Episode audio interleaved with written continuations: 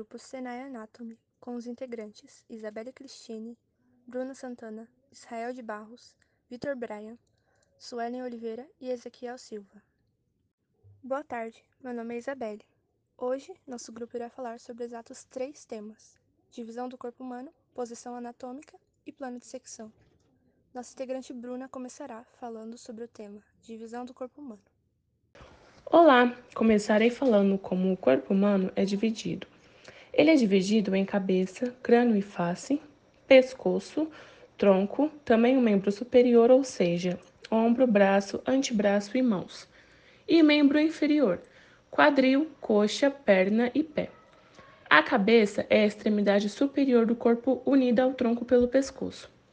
O tronco é formado pelo tórax e abdômen, com suas respectivas cavidades torácica e abdominal.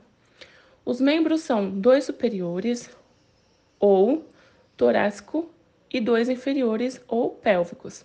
Cada membro apresenta uma raiz que está ligada ao tronco e uma parte livre. Agora é com a Isabelle.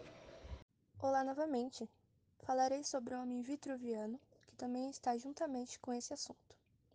Temos o homem vitruviano, que feito por Leonardo da Vinci por volta de 1490, que se baseou no conceito da obra Os Dez Livros da Arquitetura, que foi escrito pelo arquiteto romano Marcus Vitruvius Polio. O homem descrito por Vitruvius aproveita-se como um modelo ideal para o ser humano, cujas proporções perfeitas, segundo o ideal clássico de beleza. O desenho também é considerado como um símbolo da simetria básica do corpo humano e para extensão para o universo como um todo. O desenho é usado até hoje por ilustradores para aprender a proporção humana, como se fosse um guia universal da ilustração.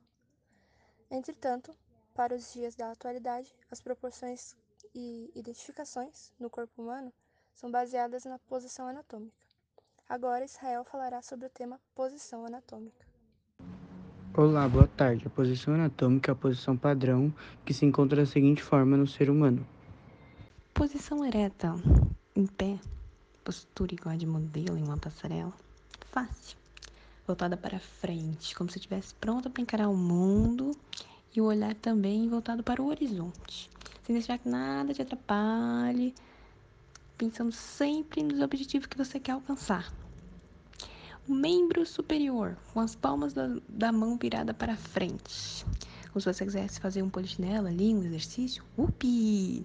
E o membro inferior, com as pontas do pé dirigida para frente. Pezinho junto, como se fosse dar um pulinho, um pulinho de coelho ali, sabe? Hum, atrás de uma comidinha, atrás de uma cenourinha. Independente de como o cadáver esteja, a posição anatômica é sempre padrão. E a posição anatômica dos animais é sempre ordinária, com os quatro membros estendidos firmemente sobre o solo. Bom, hoje vamos falar sobre plano de secção sagital. O plano de secção sagital é um corte que divide os corpos em paralelos em metade para a direita e a outra para a esquerda. Pode ser tanto mediano como paramediano. O corte sagital mediano é um corte que divide o corpo humano em partes paralelas iguais. Já o corte sagital paramediano divide em paralelas diferentes. Plano de secção frontal. O plano de secção frontal tem por objetivo dividir o corpo humano em paralelos aos planos ventral e dorsal, que divide o corpo em partes anterior e posterior. O nome frontal pode ser substituído por coronal. Vitor. Transversal, plano de secção transversal, axial ou horizontal que divide o corpo em superior e inferior. Oblíquos, os cortes oblíquos são fatias do corpo ou de qualquer uma de suas partes que não são feitas ao longo de um dos planos anatômicos já mencionados.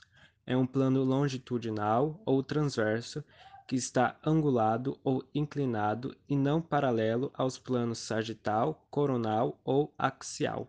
Muito obrigada aos nossos integrantes do Senai Anatomy por ter participado do nosso podcast.